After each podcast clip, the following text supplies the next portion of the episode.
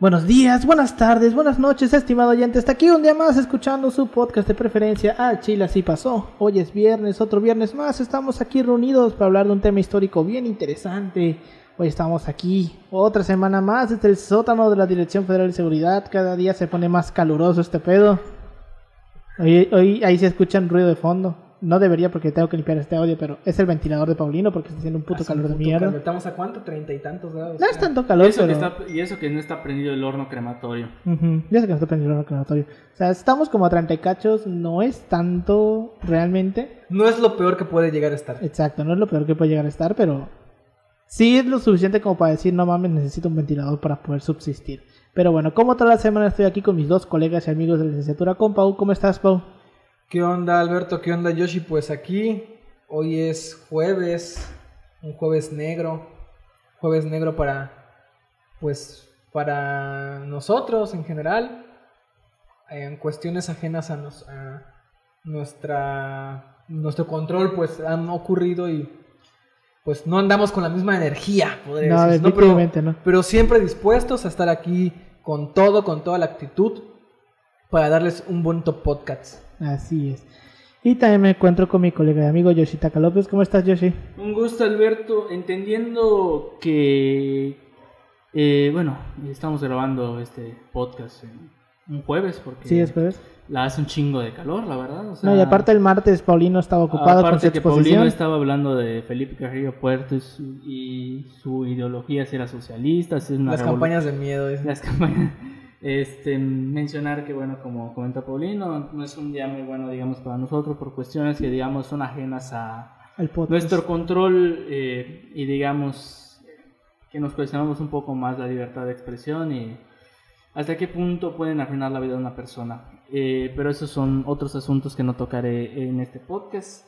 Y pues solo nos queda seguir con estos episodios que tenemos programados, que son dictaduras, que pues esperemos que les esté gustando, eh, sean un poco más objetivos, que abran un poco la mente, que bueno, no solo descalifiquen por descalificar, sino eh, lean artículos eh, y se argumenten bien sus, eh, digamos, de alguna manera sus, sus pensamientos y sustenten bien sus ideas, que bueno, eh, como todo, siempre hay que, hay que ser razonables, hay que buscar siempre la verdad, pero pues como lo reitero, eh, te cedo la palabra, Jaiba, y pues vamos a darle a esta madre. Pues, ahora, ¿les parece si comenzamos?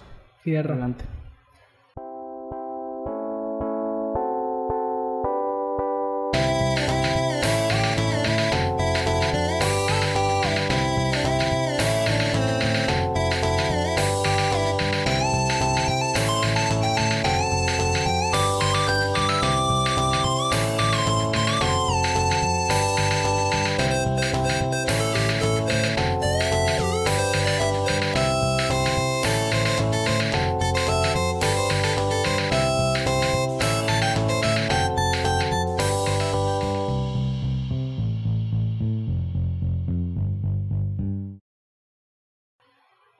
Bienvenidos a Chile sí pasó, un podcast de historia mexicana y universal, donde su servidor, Alberto González, le va a contar a Ángel Paulino Chan y a Yoshitaka López una historia chusca, bizarra, increíble o surreal acerca de algún personaje, proceso o hecho acontecido en la historia. Seguimos con marzo de dictadores eh, y hoy nos vamos a poner místicos. Eh, místicos, Vamos a hablar de los horóscopos, mm, cosas más fuertes que los horóscopos. los cuarzos. No. Eh, hoy hablaremos de un cabrón que eh, uno ve sus fotos y piensa que puede ser tan solo un nerdazo común y corriente. Ah, típico morrito economista como Cedillo, güey. Ajá. Típico pendejito. Pero que con el poder del guion y del vudú Ay, güey. eh, y además también con un Congreso totalmente sumido, se perpetró en el poder y se mantuvo allí ayudado de las fuerzas del vudú y de la represión. El día de hoy vamos a hablar sobre la dinastía de los Duvalier.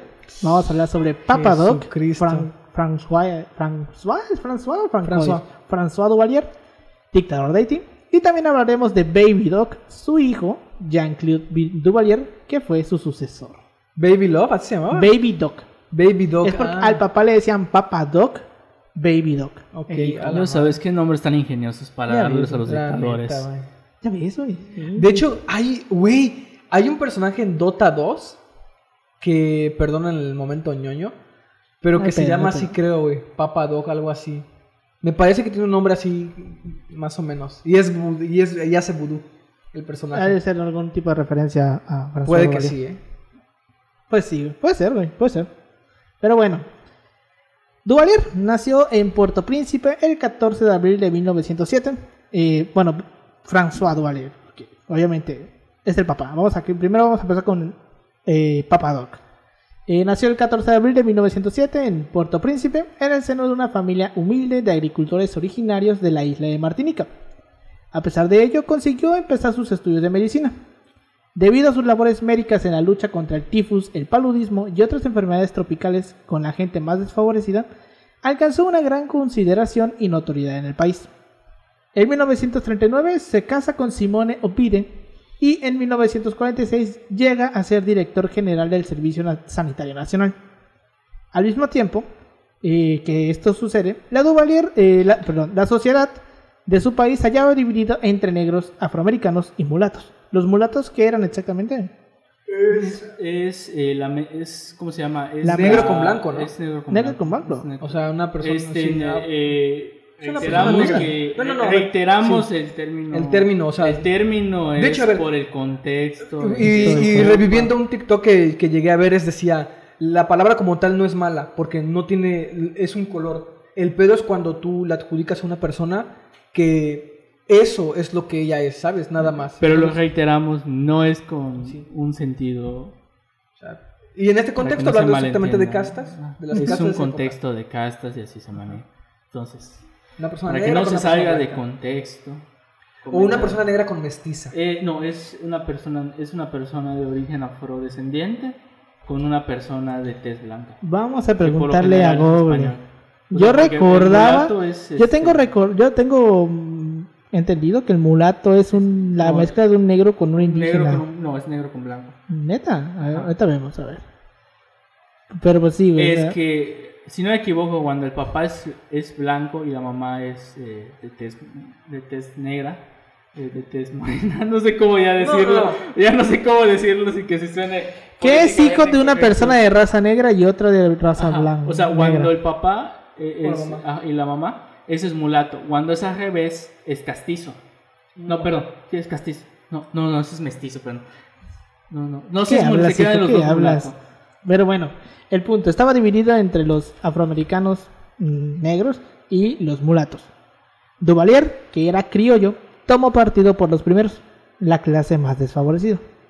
A los mulatos, el colo- eh, a los mulatos el color de su piel les dispensaba no pocos eh, privilegios, como la gerencia de algunos negocios o acceso a los puestos oficiales más influyentes.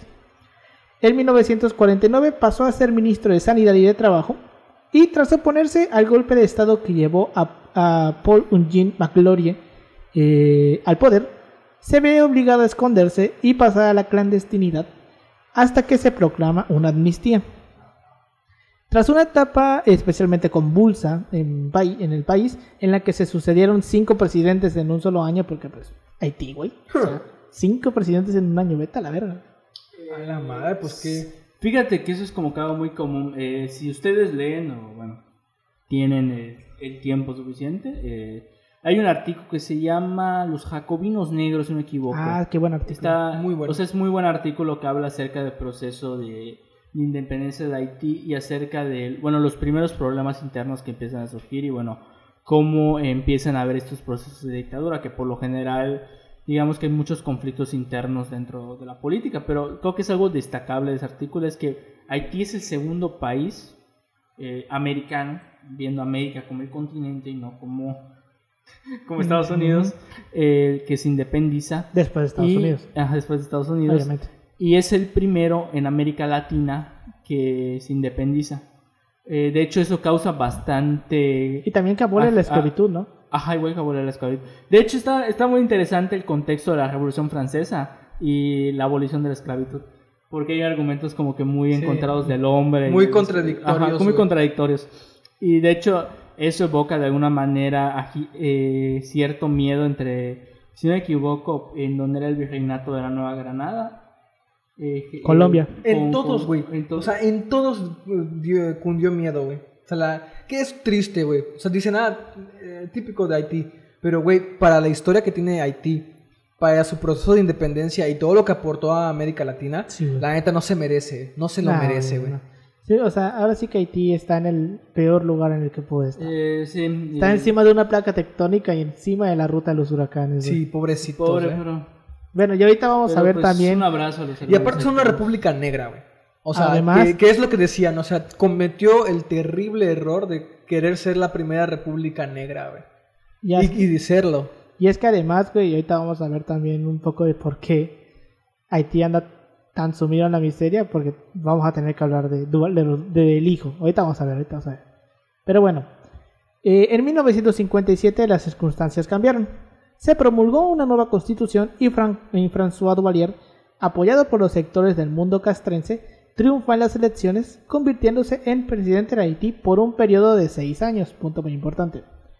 Llevó a cabo una campaña electoral de tipo populista, preconizando una estrategia de, afir- de afirmación de la negritud en la que apelaba a la mayoría afrohaitiana y que se oponía a la élite mulata que estaba en el poder.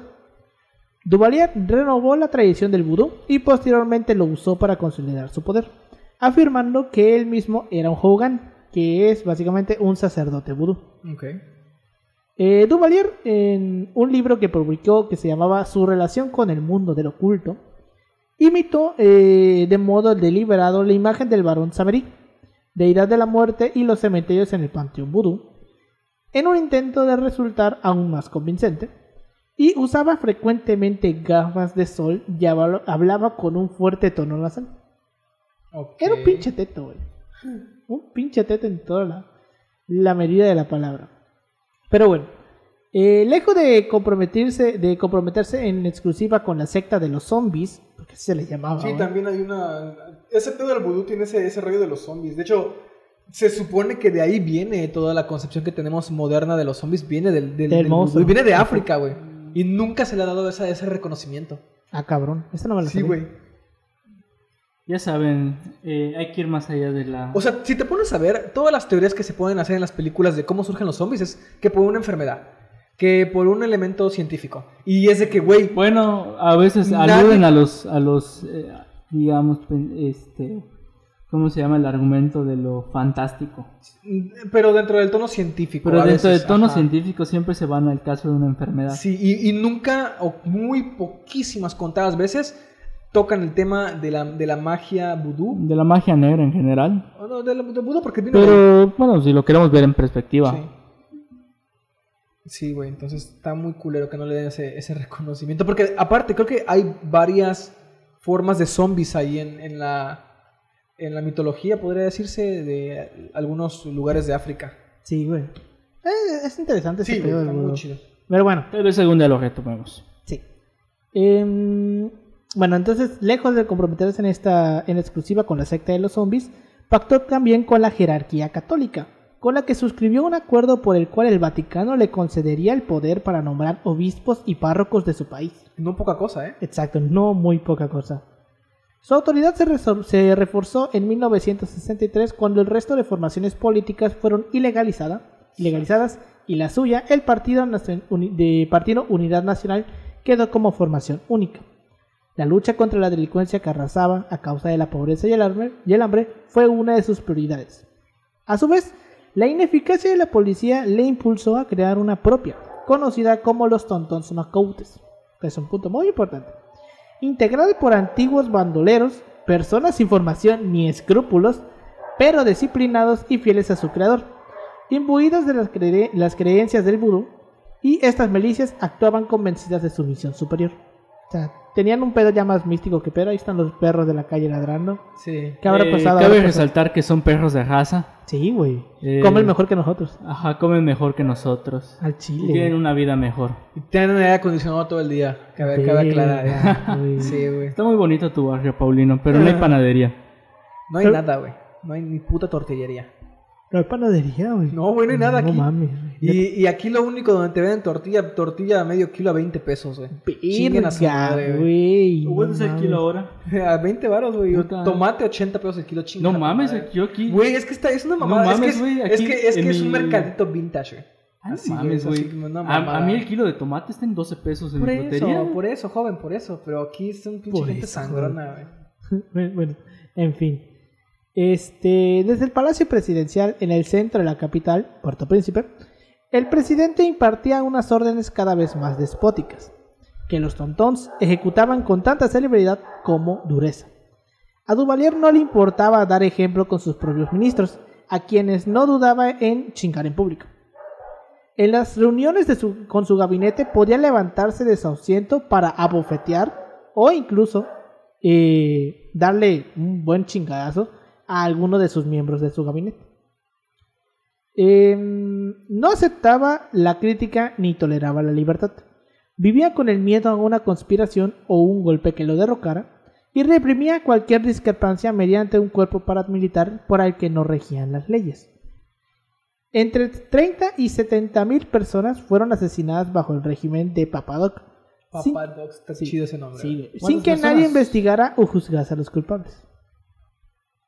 ¿Cuántas personas han muerto? Entre 30 mil y 60 mil. Puta, sí se pasó un poco de verga. Sí, güey.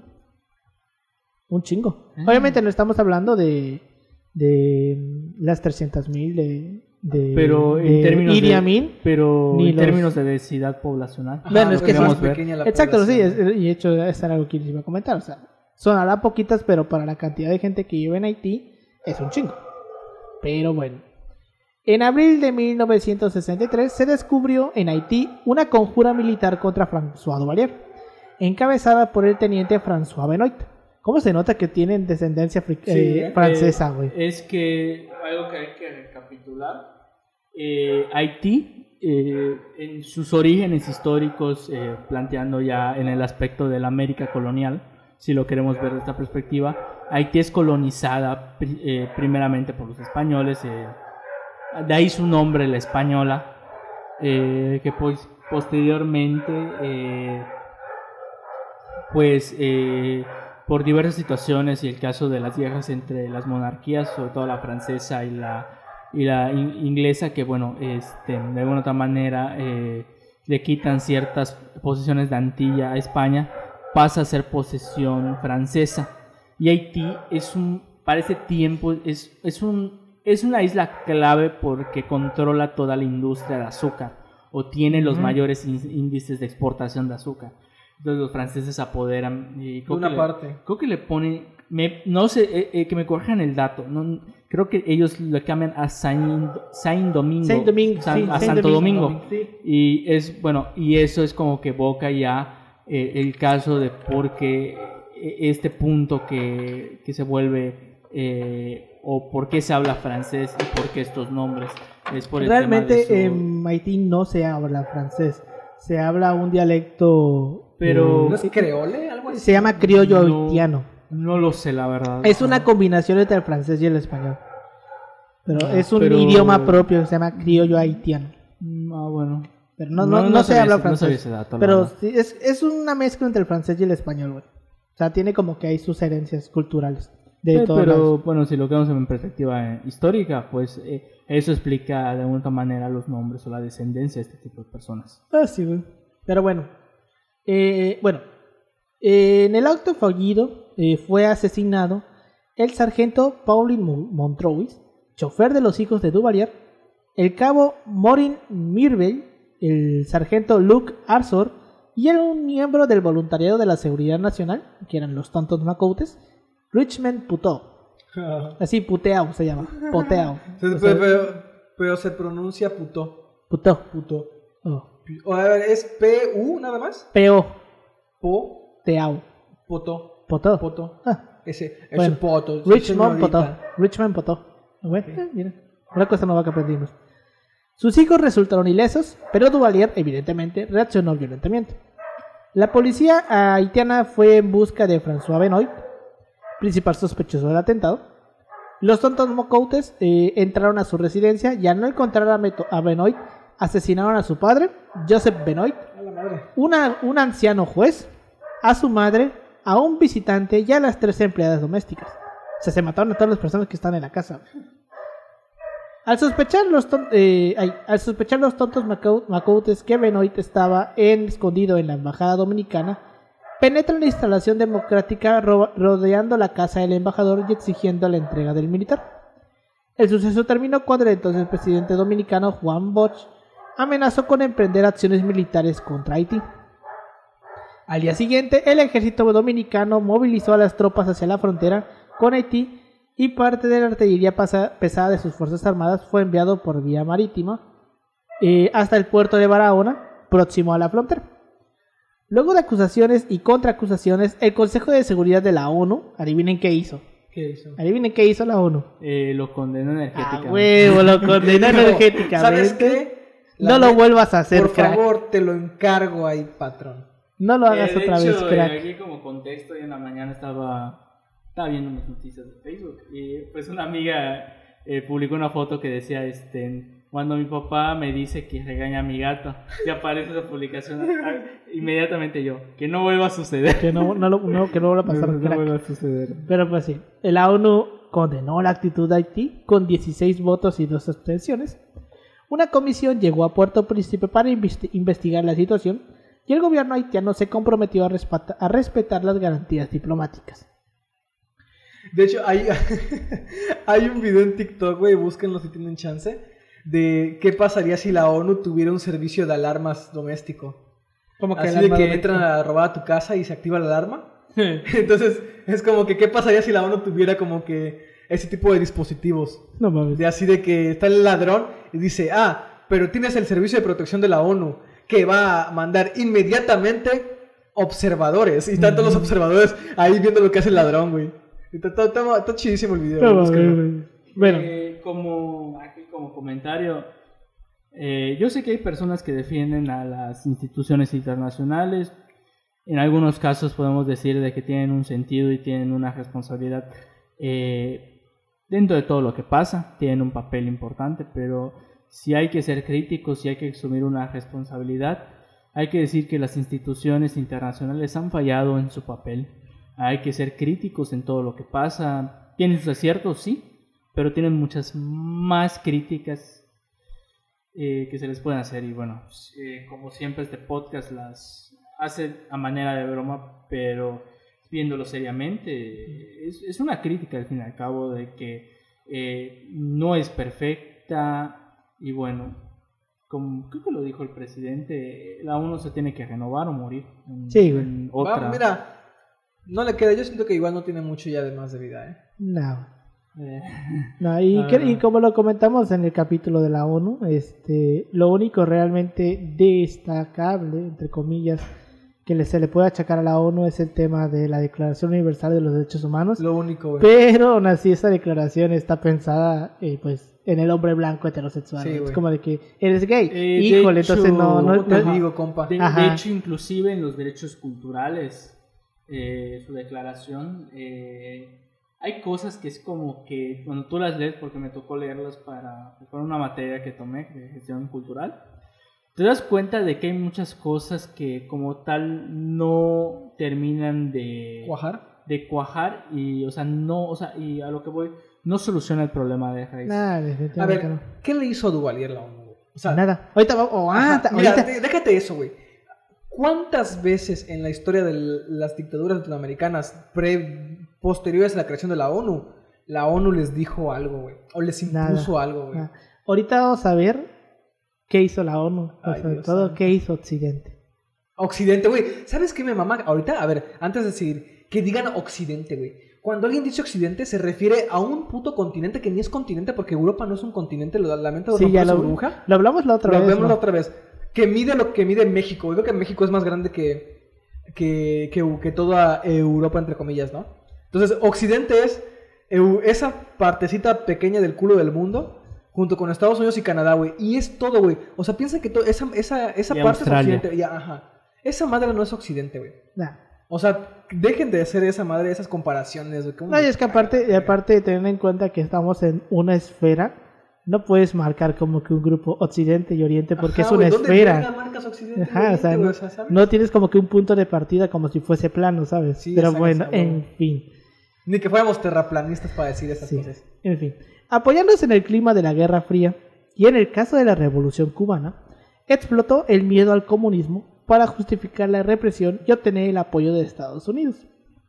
El, 20 el 25 de junio de 1960 pronunció un, un discurso en Jacmel en el que relacionaba la orientación política de su régimen con la ayuda estadounidense. Las presiones internacionales contra François Duvalier se hicieron más fuertes durante la presidencia de John F. Kennedy en Estados Unidos, pero debido, eh, debido a la evidente apropiación de las ayudas internacionales recibidas por Haití, se estaban desviando recursos. Esta ayuda se suspendió oficialmente en el 62, pero tras la muerte de Kennedy, que inclusive Duvalier decía que lo mató con un muñeco vudú, Ah. llegó a decir, güey. Sí, que de hecho eh, Kennedy, su política en torno a América Latina es interesante. eh, porque esto lo leía cuando repasaba el caso chileno. eh, porque Kennedy, eh, bueno, no sé si les comenté el caso de la democracia cristiana. Sí. de que bueno había sido un proce- había sido un, un grupo político que de alguna manera no era digamos muy conservador pero tampoco de izquierda y lograba más o menos consensuar el, el- de alguna manera el caso político de o sea el progreso económico de Latinoamérica. Entonces Kennedy veía con buenos ojos el financiamiento de industrializar América, industrializar América Latina de alguna manera para salir de la crisis que, ten- que- afectaba a estos países de alguna otra manera, pero pues sabemos qué le pasó al, al pobre Kennedy. Que Sí. bueno, hay, hay, hay teorías muy interesantes. Ayer, Sí, de hecho, algún día vamos viendo- a hablar de, de- eh, de hecho, estaba, ayer Kennedy. estaba viendo el irlandés y hablan acerca, un poco Ah, sí. acerca de lo que... Hermoso, eh. O hermoso sea, ejemplo. si tienen la oportunidad, vean el irlandés. Es eh, una buena película, ¿vale? Creo que, no, creo que, era- creo que dura tres horas, ¿no? Sí, O sea, está está larguita. larguita, pero vale mucho la pena. Eh, yo la vi en dos partes porque pues eh, ya tenía sueño y pues tenía que descansar. Algún día vamos a hablar del pedo de Kennedy. Pero bueno, entonces cuando se muere Kennedy, la tensión aflojó bastante. La administración estadounidense opinó que era necesaria la presencia de un gobierno claramente anticomunista como lo era el de Haití para contrarrestar, contrarrestar la creciente influencia de Cuba en los países y colonias del Caribe. A mediados de la década de los 60 eh, estaba bastante claro que Duvalier no tenía ninguna intención de dejar el poder. Modificó personalmente la constitución y en 1961 volvió a resultar elegido en las elecciones por seis años más. El escrutinio señaló oficialmente, chinguense, 1.320.000 votos a favor de, de Duvalier y ni uno solo en contra.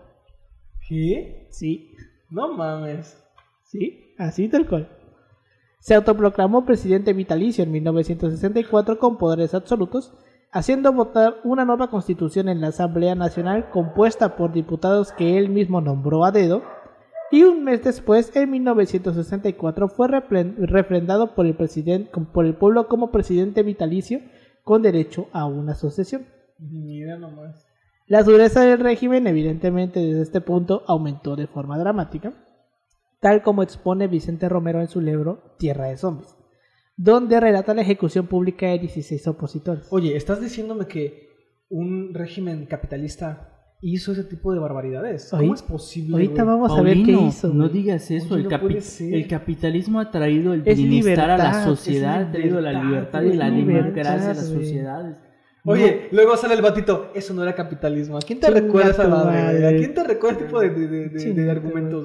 Casualmente estaba hablando con cierta persona, que no voy a decir su nombre por temas personales, eh, que le estaba comentando acerca de, de- de- del anarquismo, porque estaba leyendo a Rico Malatesla, y le estaba comentando acerca de su posición y acerca de lo que es anárquico. Y, me- bueno, le explicaba que desde su punto de vista el marxismo y el comunismo y el socialismo no llegaban a solucionar de alguna manera tajantemente el problema de la, de la, de la represión, bueno, de este papel de ser el represor y ser eh, el reprimido, porque de alguna manera le explicaba que la URSS lo que hizo, si bien destruyó al represor que fue el zar, tomó de alguna manera El el, papel. el papel del represor. Sí. O sea, yo le explicaba su punto y le explicaba el, el- el contenido de Mala Tesla y le comentaba de alguna manera que, bueno, o sea, le explicaba ese punto. Me decían, no, es que no debes considerar el marxismo desde el punto de vista de la URSS. Y yo decía, es como que Entonces, ¿de el mismo, argumento que, ajá, el mismo argumento que si yo lo planteo en el caso del, del capitalismo. Bueno, que a veces yo hago mis comentarios, pero ciertas personas que no voy a decir sus nombres me dicen, no, es que tú no estás entendiendo qué es Sí, ese o sea, contexto. si te das cuenta, capitalismo y como dice el dicho, ¿no? Lo que te choca, te checa. Porque tienen un discurso muy similar a ambos, güey. Muy similar a ambos. Eh, Recuerden ser autocríticos siempre Sí. con, con sus ideologías, o sea, no... eh, por admitir que son autocríticos, eso no les quita de mérito a, sus argumentos, o sea, yo creo que la autocrítica es el mejor camino a seguir. Yo, desde mi punto de vista, de- desde mi perspectiva, desde mi experiencia y bueno, todas las cosas que he vivido y paso, creo que la autocrítica es el mejor camino que tenemos y creo que en estos tiempos no es posible. Eh, como comentario personal, pero esas son mis impresiones. Proseguimos con Haití. Sigamos, ¿no? Entonces, chéquense lo que vamos a ver. Eh, Duvalier invitó a este macabro acto eh, frente al Palacio Presidencial, al cuerpo diplomático, al gobierno en pleno, a los presidentes de las instituciones del Estado, a los alcaldes y a otras personalidades de la vida pública. Cuando sus invitados ya estaban acomodados y los condenados en fila, Duvalier, ataviado con un frac negro, cargado con, decor- de- con decoraciones y, toca- y tocado con un sombrero negro eh, de copa, hizo Ah, acto de presencia. Tras escuchar el himno nacional, el pelotón recibió la orden de disparar. Y así, uno a uno, fueron cayendo los 16 reos. ¿Los qué? 16 reos. Ah, reo. Yo pensé que era el cuerpo diplomático. No, no, no, no, no. Eran reos. No, eso es pasarse poco de Sí, verga. dije, no manches. No, aguanta. Según algunas versiones, el propio presidente sacó su, pistola y disparó a los dos cabecillas. Cuando concluyó la ceremonia se recogieron los cadáveres, salvo el del considerado jefe del grupo rebelde, a quien Duvalier mandó a llevar al aeropuerto y colgarlo en un lugar visible, donde permaneció cinco días. Y se dice que este tipo de actos eran muy comunes y que inclusive en algún momento llegó a invitar a niños de jardín de niños. De ¿Cómo? Llegó a invitar. llevó a, llegó a llevar a presenciar este tipo de actos Dios. a Eh, niños de kinder. actividades extracurriculares vergas. No, no es Eh, cierto, no es cierto. A o sea, niños de kinder. No, o sea, eso sí es. Está muy. Mierda, güey. Muy mierda. Fíjate que están hablando de cómo ahorita la sociedad es muy violenta, pero, güey, ¿desde hace cuánto empezamos a tener como que Creo que. una apología constante a la violencia? Déjate los videojuegos, o sea, no, no, no. No, no, o o sea, sea. en, ah, en- en el- en la cotidianidad, güey. O sea, eh, si lo queremos ver de perspectiva histórica de alguna manera, la sociedad siempre ha sido violenta. Tal vez eh, en tiempos actuales le hemos dado más visibilidad porque eh, no sé si es de mi perspectiva o tal vez de mi experiencia. Cuando dicen mataron a alguien, mucha gente lo ve con indignidad. Pero sobre todo si esa persona no ha experimentado de alguna manera o no tiene una concepción dentro de la violencia. Una persona que vive dentro de esa violencia, que escucha todos los días, eh, mataron a tal persona, que vive en tal ciudad que es peligrosa y escucha a diario de que balacearon en tal lado, de alguna manera nos habla de que es una persona que ya está acostumbrado a eso. Como por ejemplo cuando empezó a haber violencia en Ciudad de México, ¿no? Ajá. Que salían, no, es que está aflorando la violencia y todos, ay, no. O ahorita, güey, que dicen, ay, es que hay mucha violencia en el país por lo del estadio, güey, que sí, totalmente una pasada de Eh, verga. O sea, eh, bueno, o sea, eh, tomando ese punto, o sea, ¿hasta qué punto? Bueno, yo tengo mi propia interpretación. Es tu actitud muy fifi, güey. Ajá. De decir, ay, es que ya la violencia está descontrolada, vato. Te, has, te has ido a vivir a una colonia popular, güey. A, una- a, a la colonia más culera donde, donde, de la ciudad en la que vives, en el pueblo donde vives. Esa madre es de diario, güey, y no es de ahorita. Lleva años, tiene causas muy específicas, la desigualdad, güey, el racismo, el clasismo. Hay causas que, hay que, hay que quieran ver. hay Y en que- este caso, por ejemplo, de Haití, o sea, el hecho de tener regímenes de derecha también, güey, ha sido un factor importante para, pues, este tipo Ahorita de vamos a ver, güey. Ahorita vamos a ver más ese pedo. Pero bueno. Este. mm, Bueno. En su país, Duvalier utilizó tanto el asesinato como la expulsión para eliminar a sus adversarios políticos. Se calcula que fueron más de 30.000 las personas asesinadas. Los ataques llevados a cabo contra Duvalier por algunos militares fueron reprimidos con especial dureza. En el 67, la explosión de algunas bombas en la cercanía del Palacio Nacional acarrió la ejecución de 20 oficiales de la Guardia Presidencial. En esta ocasión, los barcos de la Marina bombardearon durante casi todo el día el Palacio Nacional Y chequense nada más. Qué chula historia esta. Eran barcos viejos. Tres. En total que armados tenían cañones estúpidamente obsoletos. No mames. Hicieron su mejor esfuerzo por sublevarse y derrocar a Duvalier. En el transcurso de, de dicho día, la única oposición que hubo por parte de las fuerzas leales a Duvalier fue el intento de repeler a los marinos sublevados en el único avión de la Fuerza Aérea, Ay, no, qué triste, que era un P-51 de la Segunda Guerra Mundial. No mames. Aguanta. Era Oye, mínimo no era esos de la primera, ¿no? Que eran tipo el balón rojo. Así, güey. Aguanta. Mínimo. El avión, al filo del mediodía, intentó ametrallar a, eh, ametrallar a uno de los barcos, fallando todas las ráfagas, güey. De las ametralladoras disparadas. Las trasladadoras hicieron impacto únicamente en el mar. Acto seguido, el avión aterrizó y no volvió a despegar más porque, Porque se descompuso. Se descompuso, güey. se descompuso, güey. Al fin del atardecer los barcos tomaron rumbo, eh, tomaron rumbo a, Cuba, eh, a Cuba, llegando a Guantánamo, donde recibieron asilo.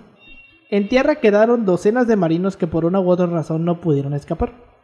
Sus casas fueron saqueadas y luego quemadas. Aquellos que corrieron con mejor suerte fueron, lograron re- refugiarse en las embajadas. Guatemala recibió a través de su embajada en Puerto Príncipe a la familia de uno de los capitanes que participó en el ataque. Aquellas familias que no lograron huir en los barcos y que, el gobi- y que no pudieron obtener asilo sufrieron las represalias del gobierno de Duvalier. O sea, no la Sí, los mataron. Seguramente. Sí, ya sabes, este... eh, efectos colaterales le dice. Sí, verga. En los primeros tiempos, Duvalier eh, proyectó volver a la época imperial y proclamar una, la monarquía, sistema que en su opinión aseguraba mejor la continuidad de su obra. El miedo que generaban las creencias del vudú parecían eh, parecía garantizarle la paz social, lo que no fue, lo que no fue para intentones golpis- golpistas o manifestaciones reivindicativas, cuyo fracaso solo sirvió para agravar la represión. Así sucedió, en eh, por ejemplo, en el atentado que vimos contra los hijos del presidente, donde el vato se fue a esconder a la República Dominicana. La ola represiva causó un severo número de muertes y redobló las torturas.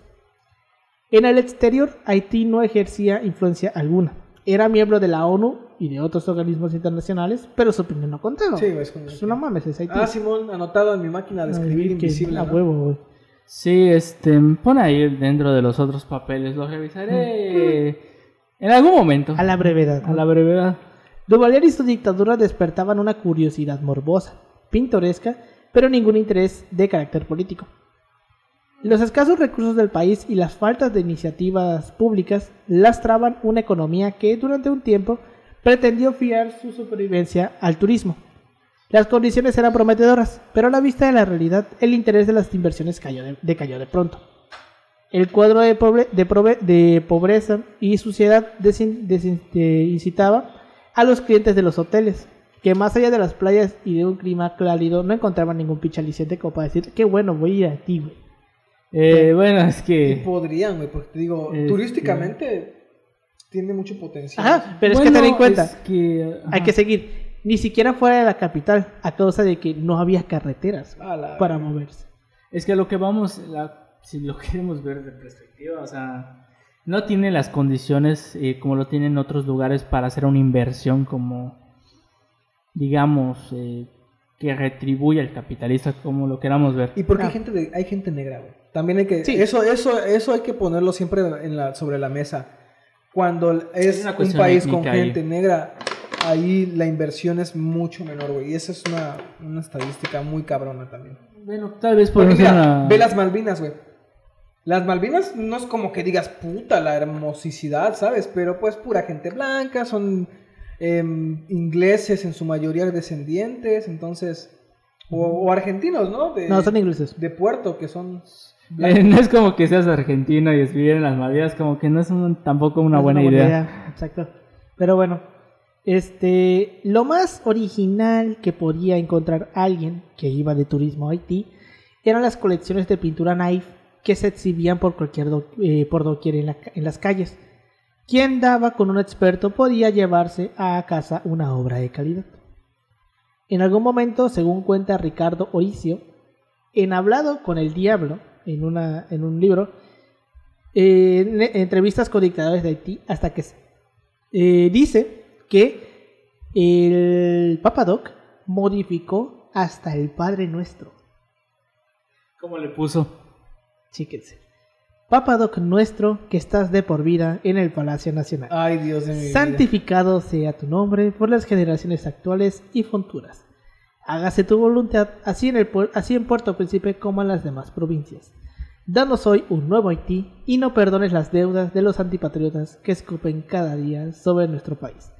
Indúcelos a la tentación y bajo el precio de su propio veneno, no los liberes del mal. Verga, güey. Vete a la verga, güey. De hecho, ahorita que dijiste eso me recordó una anécdota muy divertida eh, que subió cierta persona a, a WhatsApp. Es que hay un contexto interesante porque en ese tiempo estaban cambiando de director porque el mío, pues ya saben, así trabajando duro y esforzándose te dan ascensos, como siempre. Ah, sí. Y bueno, ahí lo ascendieron a la dirección general de la Dirección Federal, de- no es cierto, este, a la Dirección Federal del Colegio de Bachilleres. Y bueno, este profesor mío, Chablé, que si nos está escuchando, que no creo, pero un abrazo si me, si, si me escuchas acá. Pensé que le ibas a mandar a Eh, chingar su no, madre. Sí, güey, no, igual. no, fíjate, no, fíjate que me llevo bastante bien con él, a, a Ah, pesar de bueno. que, a pesar de que es muy duro, pero me, me dejó muchas lecciones de vida, es, Ajá. alguien, es alguien que aprecio bastante. Eh, me enseñó a pensar muy críticamente.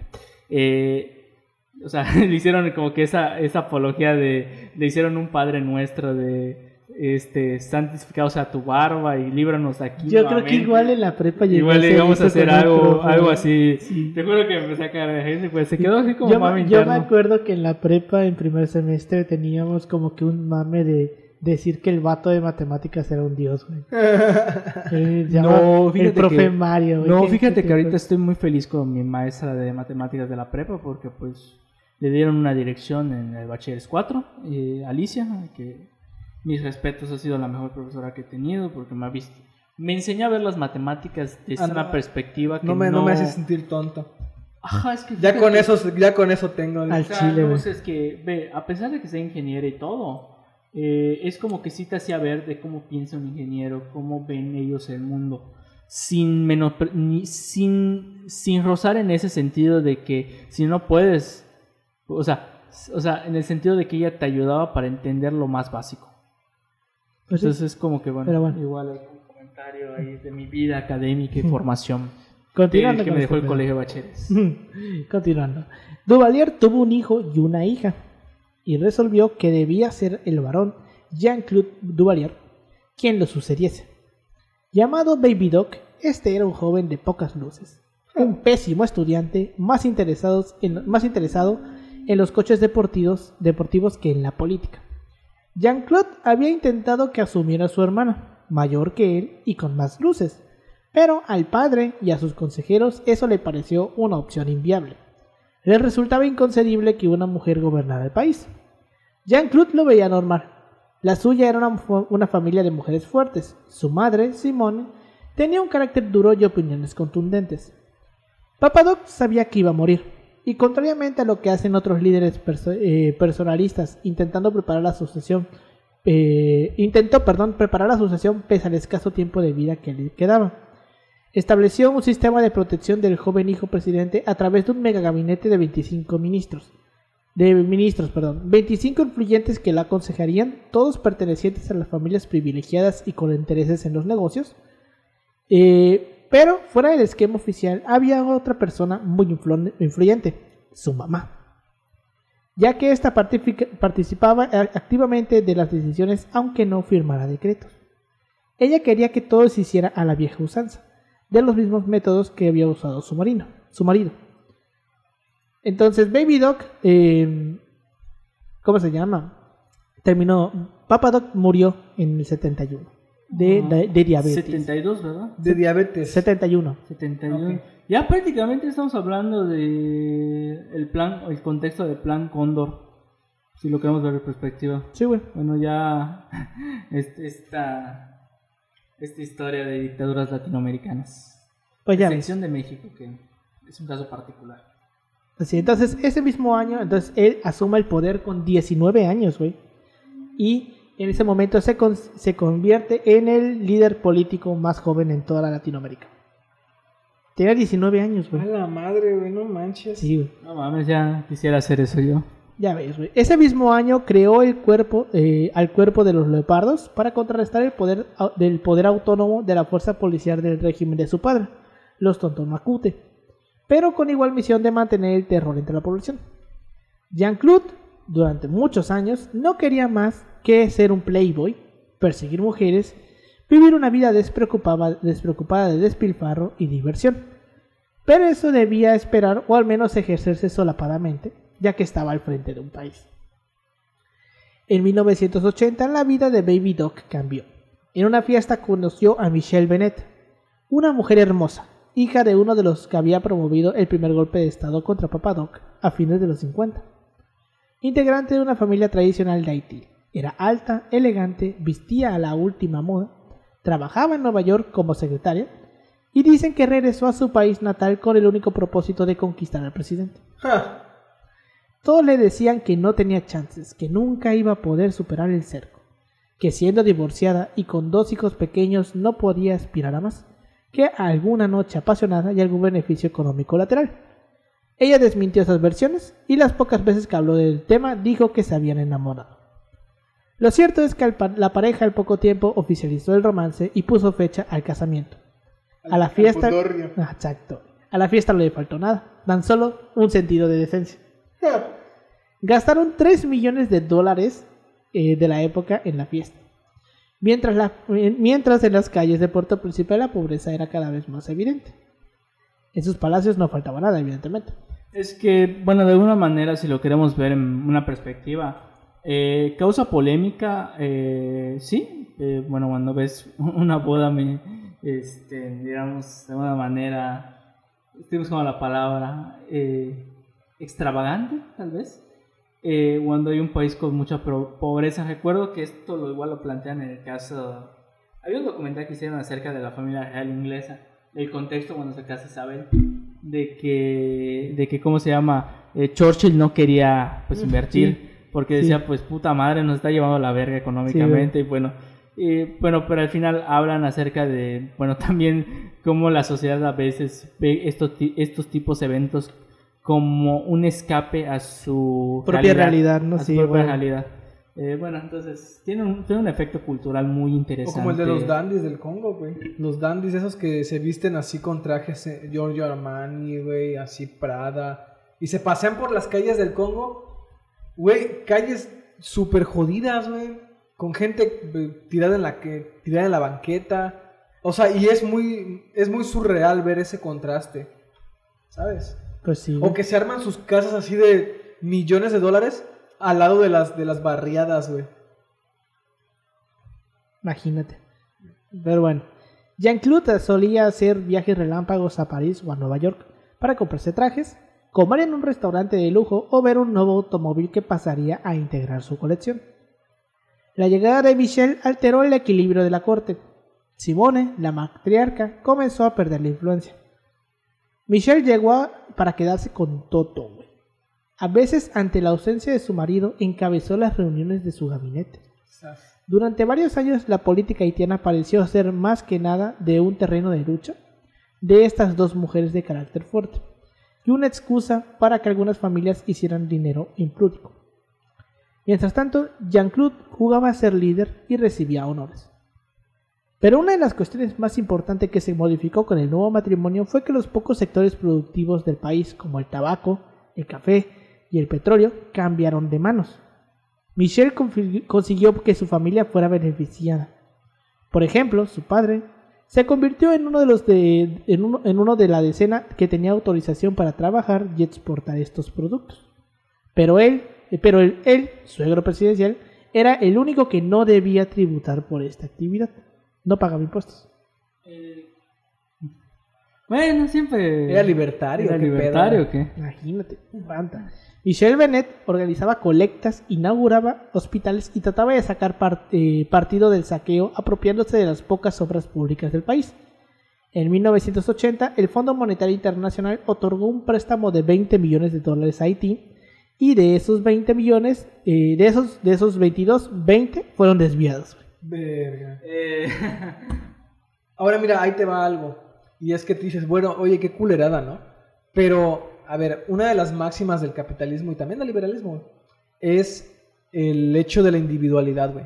Sí. Y operar bajo un esquema de, ¿cómo se dice? De... Cuando... De ambición propia. O sea, la ambición, de, de- te, te dicen, la ambición no es mala. O sea, necesitas de la ambición y es lo que, lo que se requiere en una sociedad individualista. Bajo ese precepto, pues actuó conforme a la lógica capitalista, güey. Sí, o sea, güey. yo busco mi propia... Mi propio beneficio. Porque finalmente cada quien tiene que rascarle como pueda. Y si el pobre es pobre es porque quiere.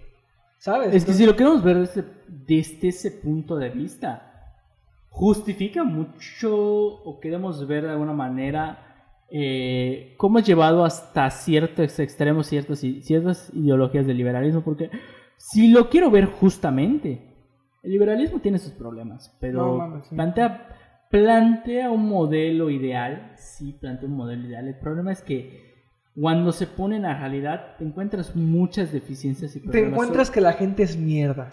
O Sobre sea, todo la cuestión del individualismo, hasta el, hasta el mismo este vato de eh, eh, Adam Smith menciona de que debe haber ciertos ciertos Mecanismos. para regular porque menciona que esta madre se puede salir de control. sí. Porque sencillamente, eh, como se quiera ver, a veces la naturaleza de un hombre o de una persona, eh, por no, eh, digamos, decir, eh, no meterme en este dilema de género eh, ni de sexo, o sea, cuando un ser humano a veces tiene una percepción de ser tan individual que le vale madre el bien colectivo.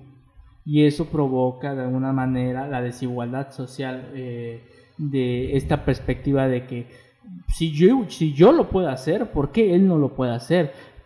Porque yo le eché ganas, pero ese echar ganas significa que tú tienes un capital, que tienes una herencia y otra persona que está yendo desde abajo no tiene, no tiene las mismas dificultades que, ti, que tú. Por eso a veces habla, eh, yo pongo el ejemplo de las becas que están eh, de Ciudad de México, de Sheinbaum, de rendimiento escolar, que critican que porque un estudiante que tiene 7 de promedio, le dan una beca. Le dan una beca porque esa porque no es lo mismo llegar a la escuela con el con el Con el estómago, estómago lleno, vacío. güey. no es lo mismo llegar a la escuela en pinche transporte público. No es lo mismo llegar a grabar este podcast con el estómago vacío como andamos todos Ajá, aquí. Sí, o sea, eh. Ya tengo hambre, güey. Ajá, igual yo ya tengo es, es hambre. que son las dos y cuarto de la tarde. El- están eh, eventualmente sí, eventualmente después estaremos almorzando. Sí, Eh, ya sé. eh, volviendo al punto, o sea, hay ciertos factores condicionantes que hablan acerca de por qué por eso no es igual para todos. Hay ciertos factores condicionales Sí. que el liberalismo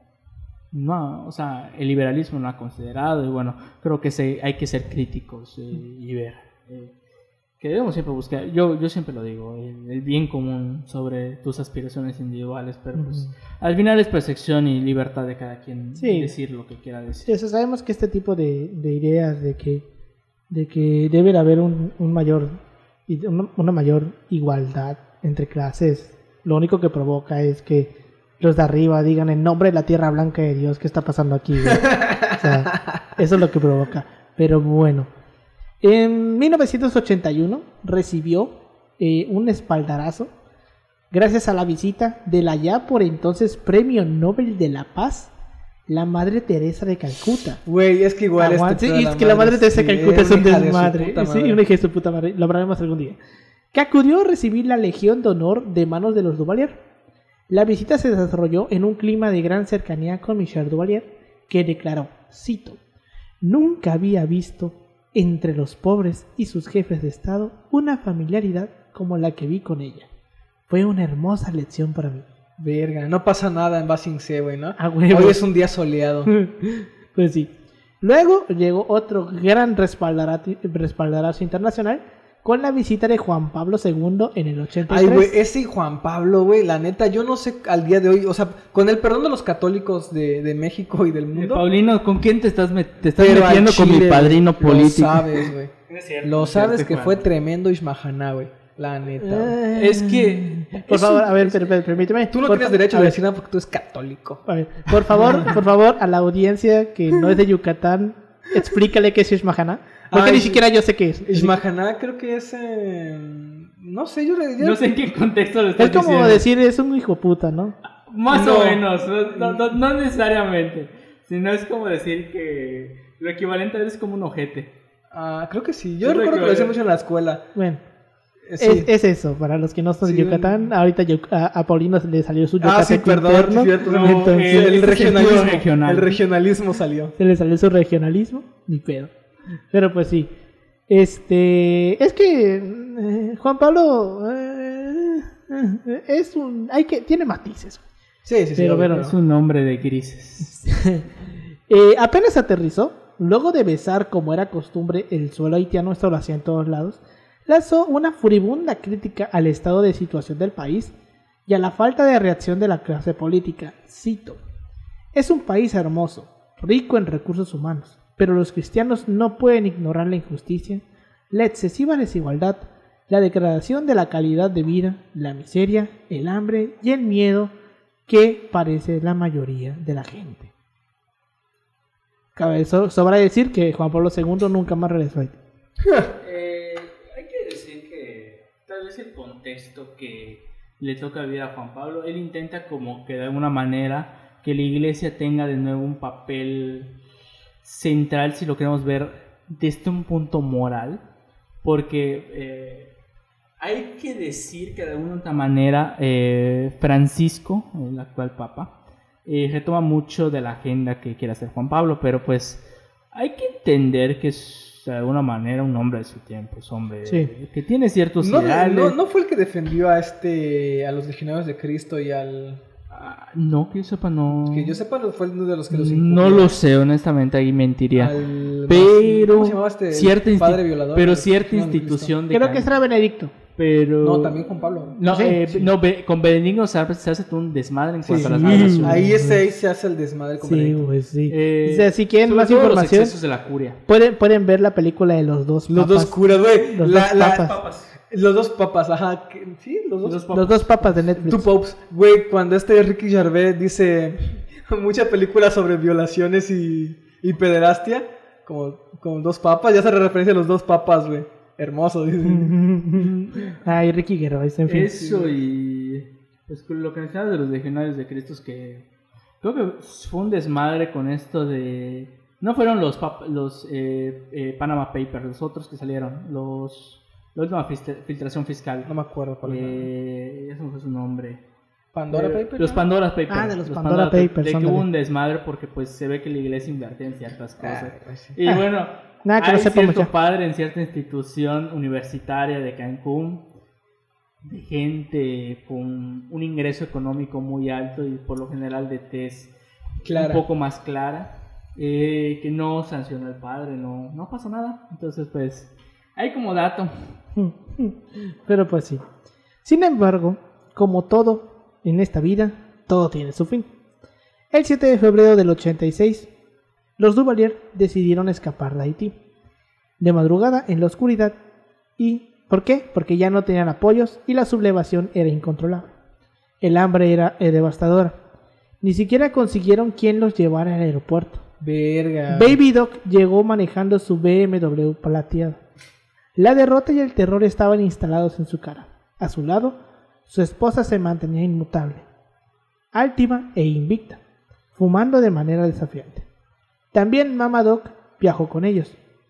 Esa noche desaparecieron más de 100 millones de dólares del Banco Central de Haití. No mames, güey. Pidieron asilo, asilo político que les fue negado, pero no tuvieron inconveniente para instalarse en un magnífico palacio en las afueras de París. ¿En dónde? París. Ah, sí. Y las nuevas autoridades haitianas lograron congelar todas las cuentas de Jean-Claude en el mundo. Michel lo abandonó rápidamente. No solo rompió su corazón, sino que también lo dejó en la ruina. No manches. Acostumbrado a no privarse de nada y vivir en el lujo, Duvalier vio cómo Michel lo dejaba sin nada. Verga. Le quitó todo. Oye, ¿qué, ¿cómo terminó este vato? Aguanta, aguanta. Este, bueno. Eh, Michel, pacientemente, había logrado desviar decenas y hasta centenas de millones de dólares a su nombre durante años. No se ha sabido demasiado sobre ella, más que había vuelto a contraer matrimonio y vivía una vida despreocupada y llena de, lujos, lejos del palacio en, la, en la campiña francesa. La madre de los Duvalier murió en el exilio. Jean-Claude se volvió a casar con Veronique Roy, que era también una haitiana, y en algún momento un error administrativo de las an- autoridades eh, haitianas hizo que una de, la cuen- de las cuentas fuera desbloqueada y Bebido rápido, Bebidoc rápido tomó el dinero. Eran más de 4 millones de dólares. Veronique, ¿Qué eh, eres con 4 millones Güey, de en los dólares? 80 te comprabas Haití, güey. ¿Qué harías con te 4 compraste millones? Campeche, ¿no? Comprabas Campeche. Güey. ¿Qué harías con 4 millones de dólares? ¿Ahorita? Invertirlos, los ¿no? 80s? No, no, ahorita. Compras NFTs. Mamón. Cripto. Criptomonedas. Invierten en NFTs, güey. No, qué Este, asco, horror. Veronique, que era una mujer fuerte, eh, mantuvo activo a Duvalier y alimentó su deseo de volver a Haití. La pobreza el, en el país centroamericano siguió creciendo. Desde el exilio, Duvalier alimentó la discordia y se postuló para las elecciones que él nunca había brindado. Pero al retornar a Haití en 2011, no fue habilitado para participar en los comicios. Quiso volver a postularse para ser presidente. Huevos, su perra ¿eh? madre. Aguanta. Em, sus viejos seguidores lo apoyaban. Cuando a sus 60 años, a sus 60 años parecía que volvía a tener un futuro político, fue detenido y acusado de delitos contra la administración pública y delitos de lesa humanidad por las matanzas perpetradas por los tontos macutos en los, los 15 años que estuvo al mando de Haití. Los cargos de lesa humanidad fueron desechados y solo pesaban sobre él los de corrupción. Esperó el juicio en libertad mientras apelaba a cada decisión judicial, pero un infarto acabó con su vida en octubre de 2014. Tenía 63 años y con él se cerró una dinastía que sembró la ¿Qué muerte y la pobreza 2014, del país. 2014. Muy reciente. Sí, güey. Eh, que de hecho algo interesante es como mencionas, o sea, por lo general, los- Sí. o sea, porque esto lo veía en el documental de los 43 de Apatzingán. Ayotzinapa, güey. Eh, perdón, Apatzingán, pendejo, lo de Ayotzinapa, güey. Lo de- perdón, estoy ¿Quieres morir ese? de de Ayotzinapa.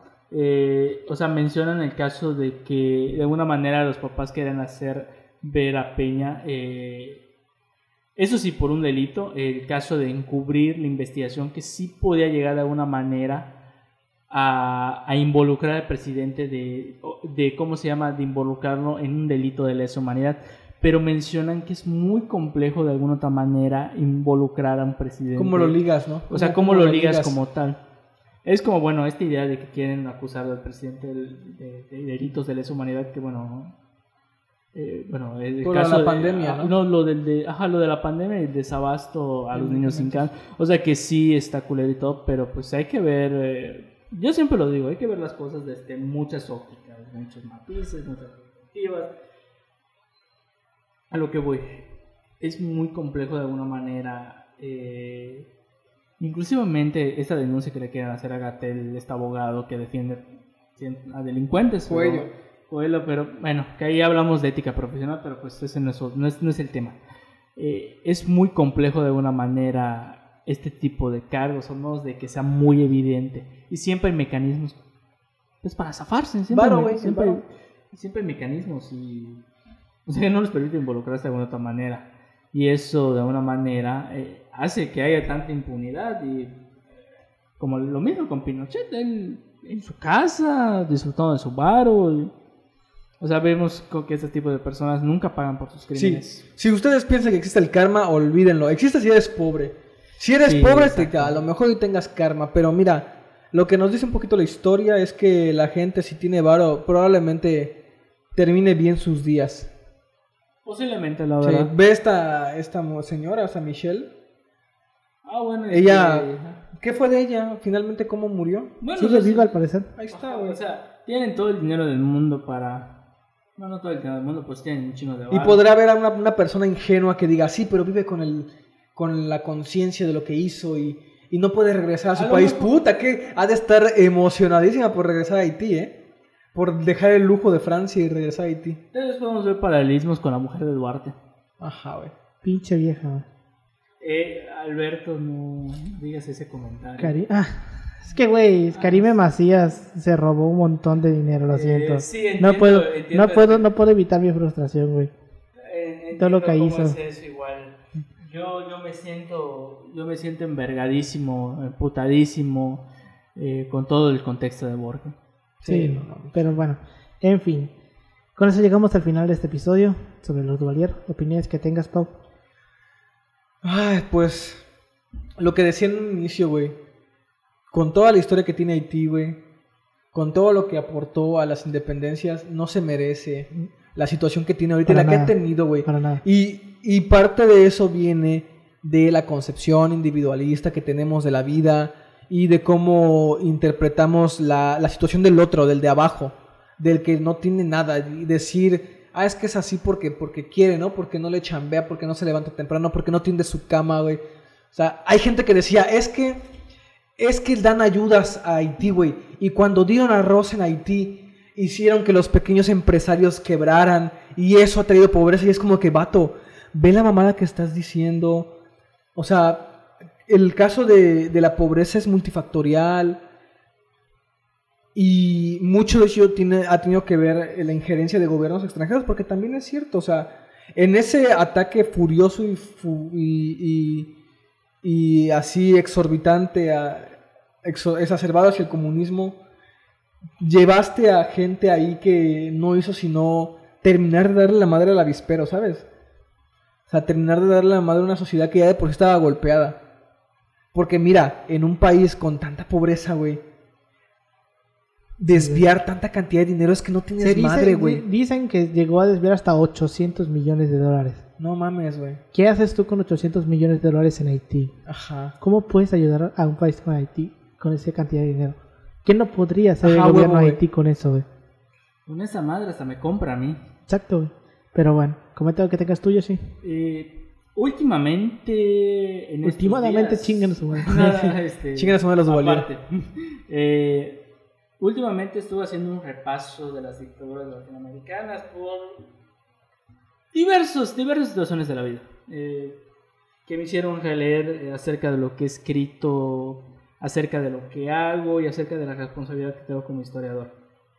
Más allá de las críticas que se me puedan hacer, de que si soy tibio, de que no castigo a los demás, de que soy un represor, de que soy un hijo de puta, que si encubro a X o Y persona. Eh, ese no es el tema. Eh, Creo que son otras cosas que pienso a veces. El concepto contrarrevolución. A veces, eh, cuando hay un movimiento social por el bien, por lo general lo atribuimos a una revolución popular. Y más cuando es de tipo de izquierda. Pero hay que ser cuidadosos hasta cierto punto, ver los factores que inciden en una contrarrevolución. Tal vez viendo este caso, cómo una revolución se puede construir en una contrarrevolución si se quiere ver. Pues de alguna manera hay que entender el discurso que ocupan los dictadores para imponer su régimen. Cómo de alguna otra manera evocan un discurso popular, pero cuando están en el poder pareciera que evocan discursos de la contrarrevolución. Pues eh, haciendo un repaso puntual de Chile, que si bien son otros aspectos de cómo llega la dictadura, no me deja de sonar este efecto de la revolución trae la contrarrevolución dentro de sí misma. Factor que quiero dejar en este, eh, perdón, este en argumento que quiero dejar en este podcast, de que siempre hay que considerar los elementos que ocupa la dictadura para consolidarse en el poder, de los efectos que tiene en la sociedad, de las personas que son reprimidas, de las ideas y de la cultura que genera esta, pero sobre todo decir y poner entre dichos existe esta cosa llamada justicia. Y si existe esta justicia para todos, creo que las dictaduras nos dejan Sí. una carga moral y ética a cada uno. Cada uno tiene su opinión. Yo no voy a defender a nadie ni a descalificar a nadie, pues creo que ese debate o ese tipo de argumentos no es el más óptimo, sino creo que debemos reflexionar críticamente acerca de los diferen- diferentes factores que influyen dentro de lo que sucedió, dentro de las consecuencias de esto, y cómo debemos de alguna u otra manera estar presentes y entender que hay que aprender de ello. hay que aprender en esta cosa llamada democracia, que no me gusta a veces mucho, de que no podemos seguir... Una, una, una, un- ahorita que democracia, güey. Una, un- un una gran frase que vi en un libro que estuve leyendo para mi tesis, güey, era es que decía... movimientos sociales, ¿no? No, unas cosas que estuve leyendo para mi tesis, decía un autor, para los neoliberales, eh, la democracia es un objetivo. Pero no me acuerdo cómo era. Sigue hablando, la voy a buscar, güey, porque está muy verga. No, no, mi lo busco. Nos habla acerca de que si bien vivimos en una democracia con nuevos valores y todo, y todo lo que nos ha dejado, como lo vimos en América contemporánea, nos deja ver de que ha surgido una cultura política. Y siempre dentro de esta cultura política hay que cuestionarlos. Siempre no hay que apagar, eh, au- aunque sea muy diario de mí, el sentido de rebeldía y revolución visto desde el bien colectivo, desde intentar eh, de alguna manera quitar la desigualdad y no querer ser el represor, no querer ser, no que ser reprimido, pero tampoco te- tener esa intención de agarrar el látigo. Pues no. Entonces son como que estos factores que a veces me dejan las dictaduras de que debemos aprender de todo y hay que evitar los errores al final. Y yo igual me cuestiono eso de que si podemos evitar los errores, yo creo que no. No. Pero No. Es ¿qué difícil. podemos hacer? Seguir resistiendo. Ahorita Es- que dices eso de justicia, me acuerdo una frase que decía Borges de... Lo único que pides es justicia, será mejor que mejor no pidas nada, güey. Más, te digo, en este contexto de gente con varo y, y países poderosos. De hecho, estaba viendo una... Bueno, era un video que, de- que decía que el capitalismo técnicamente ya no existe. El capitalismo murió en 2008. Lo que tenemos ahorita es, una, es un tecnofeudalismo. Porque ya el acaparamiento de tierra es tan grande y está tan concentrada la, la riqueza en pocas manos en que lo que 1%. tienes es ya, ya un, un- un feudalismo de facto, güey. O sea, gente que controla de facto recursos, tierras, em, personas inclusive, y ya los espacios para ir maniobrando en eso son muy limitados. Y, y tiene esa parte el, eh, que se controla de una u otra forma la parte tecnológica, que es con lo que se está usando ahorita como medio de control de una u otra manera. Dice, pues esto ya, ya, el capitalismo ya, ya dejó de existir, o sea, evolucionó en esto, en forma de feudalismo tecno, tec- tecno... Crático. No, no tecnocrático, sino de tecnología. Ah, bueno. Feudalismo Pues sustentado por la tecnología. Ah, sí, de hecho, ahorita que estoy recordando, creo que fue en el contexto de que gana, gana este de Boric, eh, cuando celebran, bueno, conmemoran más que nada, el caso de, del golpe de Estado de Chile. Ay, Dios. Que de hecho, eh, no sé por alguna extraña razón, nadie hizo eco. Eh, ahí como comentario. No, sí, lo hicieron. Yo recuerdo que sí hubo eco, pero, pero, güey, ¿sabes eco qué? en el sentido de los medios. Ah, Eh, pero eso es mi comentario. Es pero, que Chile tiene su cosa pero, particular, ajá, en el sentido de que me llega una reflexión de una de las mamás de los afectados, de los reprimidos de la dictadura. Decían, no puedo creer que mientras nosotros seguimos luchando, cientos de personas están en sus penthouse con, eh, ¿cómo se llama? Con arresto domiciliario, disfrutando impunemente todo lo que o, pasó. o cuando estaba Bolsonaro en su campaña, güey, diciendo que, pues no, que la, la parte de, de las dictaduras y no sé qué, que había sido de una u otra forma algo beneficioso para el país y diciendo que es todo era, entre muchas cosas, por Brasil y por el terror a Dilma, güey. Por el terror a Dilma, porque... Ah, menciona a un vato, no me acuerdo su nombre. A Lula. Vargas? A Lula. No, era un vato que, está- que fue parte de la dictadura Getulio en Vargas. Brasil. No, de la última parte de las dictaduras en Brasil, güey. Decía, por, el, por este vato y por el terror de Dilma, güey. Porque este vato había torturado a Dilma en su momento. O sea, llegaron a decir que este vato había puesto como que ratas en sus partes íntimas, güey. Como forma de tortura y era lo que le hacía a las mujeres. En y a Dilma en especial porque fue su torturador. Verga, güey. Y la gente lo celebró, güey. Verga, güey.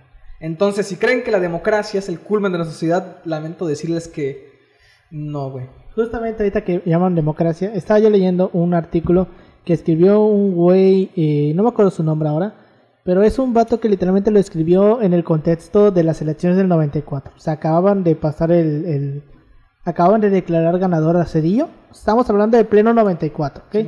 Y el vato pone, modernidad, incluso para los neoliberales actuales, quiere decir democracia. Y democracia es lo que sustancialmente falta en México. con eso lo dejamos. Pero bueno, eh, con eso llegamos al final de este episodio. Muchas gracias por habernos escuchado. Nos pueden encontrar en todas nuestras redes sociales como arroba así paso podcast en Facebook, Instagram y en Twitter.